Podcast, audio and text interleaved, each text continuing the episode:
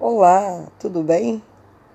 Mais um dia e nós aqui na nossa meditação, na nossa jornada, né, buscando da fonte de todas as riquezas o poder, a capacitação para conseguirmos vencer é, alguns hábitos e chegar onde nós é, precisamos chegar, né? Gente de bem faz aquilo que tem que ser feito. E hoje a nossa jornada tem o título de Alimentação Natural, quebrando mitos. Vamos ver aqui que a alimentação natural ela não é tão desesperadora assim, e sim, nós podemos fazer.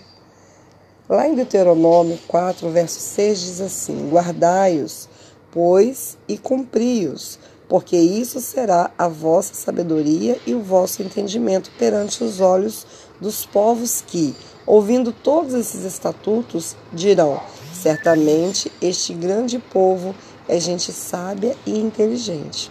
Aqui Deus já nos orienta, dizendo que os outros povos olhariam para nós, né, os filhos dele, e diriam: Nossa, eles sabem tantas coisas, eles são tão diferentes, são tão inteligentes, sábios. Isso é o que Deus planejou para nós, para o povo dele. Que as, as outras nações, que os outros povos olhassem para nós e vissem em nós pessoas realmente diferentes. E temos sido pessoas diferentes? Quando falamos em hábitos saudáveis, todos pensam em dificuldades, né? Em alimentação deficiente, riscos nutricionais. Na verdade, existem vários mitos e preconceitos em relação à alimentação vegetariana. E aqui vou falar algum deles. Por exemplo, a alimentação não é saborosa, é mais cara, é incompleta. Há pouca variedade de alimentos, não se pode viver sem carne ou leite. Enfim, que esta é uma alimentação de risco. Todos esses são conceitos equivocados e comprovadamente falsos. O que diz a sabedoria divina? Onde está nosso entendimento? Estamos sendo reconhecidos como gente sábia e inteligente? É o que nós deveríamos nos perguntar por diversas vezes, né? Vamos começar pelo preconceito de que não podemos viver sem leite. Para início de conversa, cada espécie tem a fase de alimentar-se de leite, passando a outros tipos de alimentos. À medida que se desenvolve, né? É, só o ser humano, eu já até comentei aqui em outros áudios, é que insiste em continuar usando leite e de outra espécie ainda por cima, né? Após a fase de amamentação. Isso ocorre por hábito e não por necessidade pois os diversos alimentos que ingerimos, eles já contêm proteína e cálcio de forma suficiente a atender nossas necessidades. O medo da falta desses nutrientes é totalmente infundado para aqueles cuja alimentação é constituída, por exemplo, de vegetais, principalmente cereais integrais e hortaliças verdes. É, algumas pessoas sim têm algumas deficiências. É, conheço, tenho uma amiga que ela tem deficiência grave de B12 e ela é vegetariana e ela se constitui vegetariana e ela não pode suplementar porque ela tem alergia aos suplementos. Então, são casos raros como esse, mas que a pessoa pode sim, através de, de um tratamento específico, uma alimentação é, bem elaborada, ela pode continuar sim com o seu regime vegetariano e admiro muito por isso. Então, além disso, né, do que nós falamos aqui das, dos cereais integrais, das hortaliças verdes, que tem quantidade suficiente de proteína e de cálcio que nosso organismo necessita, né? Além disso, a digestão do leite exige a presença de bactérias existentes no trato gastrointestinal de bebês e crianças, né? Cuja quantidade vai sendo reduzida à medida que cresce, tornando inviável o completo aproveitamento do leite. Sendo assim, Caso haja uso de laticínios, é aconselhável que seja na sua forma de iogurte, né, dos fermentados, para o melhor metabolismo e absorção pelo organismo. Quando a ideia é de não podermos viver sem carne, né, quanto a essa ideia, seria desacreditar da orientação divina sobre o alimento ideal, né, que a Bíblia diz que deve ser de origem vegetal. Lá em Gênesis capítulo 1, verso 26 diz: E disse Deus ainda: Eis que vos tenho dado todas as ervas que dão semente e se acham na superfície de toda a terra, e todas as árvores em que há fruto que dá semente, isso vos será para mantimento. Podemos ver em nossos dias um grande movimento em favor do vegetarianismo, em revistas, televisão, sites de internet e além disso, né, nós temos a própria história da humanidade, individual e coletivamente, apontando para os benefícios dessa alimentação. A gente vê aí os povos indianos, os chineses, vietnamitas, né, com alimentação baseada em cereais, frutas e vegetais em geral. Esses povos têm outras religiões e, no entanto, seguem de perto a dieta determinada pelo Criador há mais de 6 mil anos. Quanto à variedade, este é o argumento mais fraco de todos, com certeza. Quem se alimenta de modo onívoro geralmente consome carnes e cereais refinados, pão pela manhã, feijão, arroz e carne no almoço e jantar, semelhante a uma de, da, das duas refeições, né? Muito parecida, quase não tem variedades. Acrescentando-se sopa, geralmente. Algumas, é, alguns países né, têm esse costume usam refrigerantes e lanches rápidos e, quando tomam suco, estes são industrializados e engarrafados. Pensam que comem frutas e vegetais, mas estão longe do ideal preconizado pela Organização Mundial de Saúde, que recomenda nove porções de vegetais por dia entre frutas e hortaliças. Os vegetarianos e ovolácteos vegetarianos, eles usam abundantemente quantidade de frutas, hortaliças, folhosas ou não cereais integrais, raízes e sementes, o que oferece para eles uma variedade muito maior. Nesse caso, a oferta de nutrientes como vitaminas, sais minerais e proteínas são de superior qualidade. Os alimentos de origem vegetal oferecem tudo o que o ser humano precisa para que tenha uma alimentação saudável, completa e equilibrada. Vamos dar aquela paradinha para meditar e orar? Você fica incomodado quando esse assunto é abordado? Isso te incomoda, né? Remoe por dentro, faz você se remexer, né? Da onde você está sentado. Como se percebe, o regime volacto vegetariano ou vegetariano é um dos hábitos que deveria ser adotado por todo aquele que quer ter melhores condições de saúde. Tendo boa saúde, você poderá fazer mais pela causa do Evangelho e ter melhor clareza de pensamento.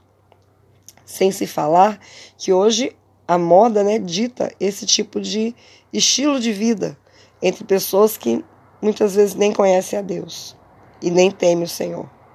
E caso prefira uma margem de segurança maior, adote a alimentação volacto-vegetariana, lembrando que usar ovos sem, ovos sem hormônios e não cometer excesso nos dois primeiros itens. Ovos no máximo duas vezes por semana e laticínio só desnatado.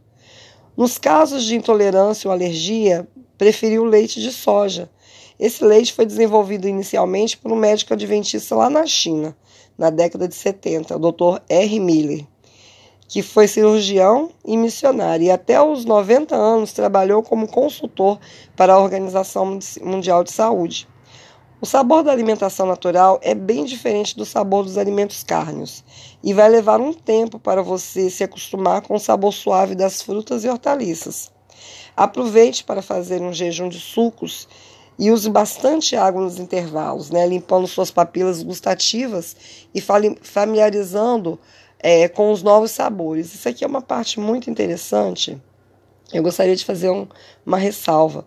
Quando você é, fizer um suco, um jejum de sucos, procure coar esse suco sempre num paninho, né, aquele paninho voal, um paninho fino como de fralda, fazendo com que todas as fibras das frutas, né, ou das hortaliças que você esteja fazendo suco, fique retido, porque aí você vai estar tá tomando só a parte nutritiva do suco e ele não vai fazer você quebrar o seu jejum. Pelo contrário, você vai fazer um jejum seguro, principalmente para quem não tem costume, né, como eu, por exemplo, que por conta da diabetes não conseguia ficar muito tempo sem comer e já consigo, através do jejum nutritivo, fazer é, mais de, de 36 horas de jejum, né? E pretendo aumentar esse tempo para que o meu corpo possa o quê? Se limpar, né? Se desintoxicar é, dos maus costumes das carnes, dos alimentos industrializados, né, dos junk foods, como tem, se dizem por aí, e dessa forma bebendo bastante líquido, água,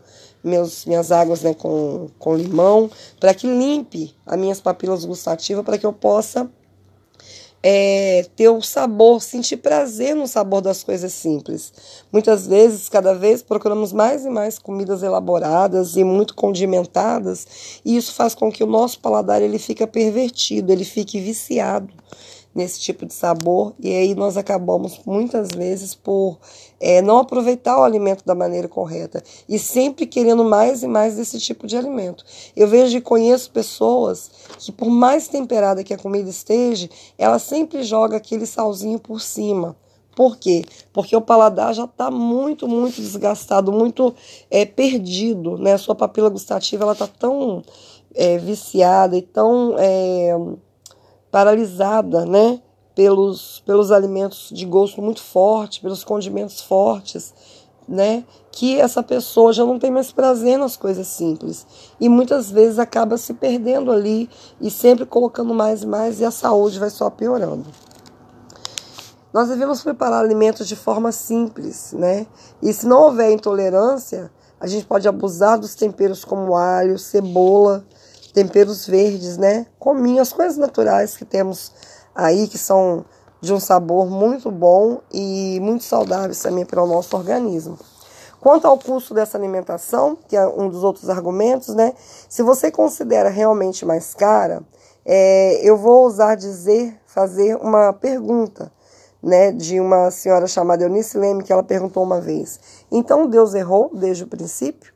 É certo que sim, muitas coisas hoje que são naturais, elas são caras, não porque o seu valor deveria ter aquele preço, mas muitas vezes pelo aproveitamento das pessoas que o vendem, né? É, como tudo que, que sai na moda, as pessoas sempre querem ganhar em cima daquilo. Então nós devemos procurar entender e pedir a sabedoria de Deus, principalmente para que a gente possa fazer as nossas compras, né?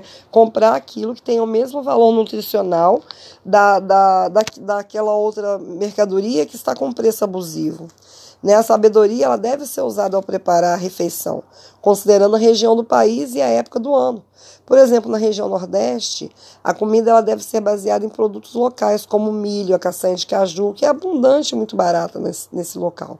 Já lá na região sul do país, o pinhão é o mais comum, né? E no norte, a castanha do Pará, a mandioca ela pode ser encontrada em todo o país, apenas com denominações diferentes. Né? Alguns locais é macaxeira, outro é aipim. A dupla feijão com arroz ela é fantástica. Ela nos sustentou por muitos anos e agora ela vem sendo abandonada pela população brasileira, né? Por, e com muitos prejuízos à saúde. Mantenha-se fiel à alimentação simples e você vai ver que não é tão, tão caro assim comer bem e melhor. Evite alimentos com excesso de agrotóxico, né, como batata inglesa e morango, que você sabe que né, para ter uma venda mais abundante, eles abusam dos agrotóxicos. Substitua né, na receita por similares e utilize temperos com os quais você está acostumado. Quando comprar vegetais, prefiro os menores e sem rachaduras e com a coloração bem uniforme, principalmente no caso de tomate, cenoura, beterraba e rabanete. E ao fazer seus cálculos, lembre-se de considerar seus gastos com medicamentos, faltas ao trabalho e à escola, e com as dores de cabeça e outros incômodos diários que roubam o prazer de viver, e que esse tipo de alimentação é, industrializada e carne muitas vezes trazem para o nosso organismo. Por fim, o segredo para to tornar uma alimentação saborosa, além de usar os temperos frescos e do jejum, seria para redescobrir o real sabor desses alimentos, né? A gente sugere que devemos viver com sabedoria e colocar o nosso coração nesse projeto de vida. Também fazer uma alimentação com amor, com o mesmo amor que o Criador sentiu ao criá-la para você, né, para nós, a nossa saúde, para o nosso prazer e para o nosso bem-estar. Provérbios 3, 13 e 14 diz assim: Feliz o homem que acha sabedoria e o homem que adquire conhecimento, porque melhor é o lucro que ele dá do que o da prata, e melhor a sua renda do que o ouro mais fino. Então nós precisamos ser essas pessoas felizes e sábias que buscam o conhecimento de Deus e que se adapte ao que é melhor cada vez mais e não aquilo que somente dá o prazer, só pelo sabor, mas principalmente pela saúde, porque perder é muito fácil. Perder a saúde é muito fácil, mas ganhar ela de volta é, é difícil, né? Eu estou passando por um, uma reeducação alimentar e um tratamento específico para a doença, né? Para curar o diabetes. E eu tenho realmente passado por momentos muito difíceis para restaurar, para reaprender a comer aquilo que é simples e aquilo que é bom, né? E vamos lembrar, né? Deus, ele pode até aceitar a minha ignorância, mas ele não vai aceitar a minha falta de sinceridade, né? E que ao fim dessa jornada a gente possa chegar aí no final com como pessoas que realmente buscou a sabedoria de Deus e se firmou na sua palavra, os pés na rocha, para a gente conquistar mais saúde. Né? E você está se sentindo fraco e debilitado hoje? Vá agora à fonte limitada do poder. Dobre seus joelhos e peça a ajuda de Deus para que você continue nessa jornada aí e que nós possamos chegar aí ao final vitoriosos. Um abraço e até amanhã.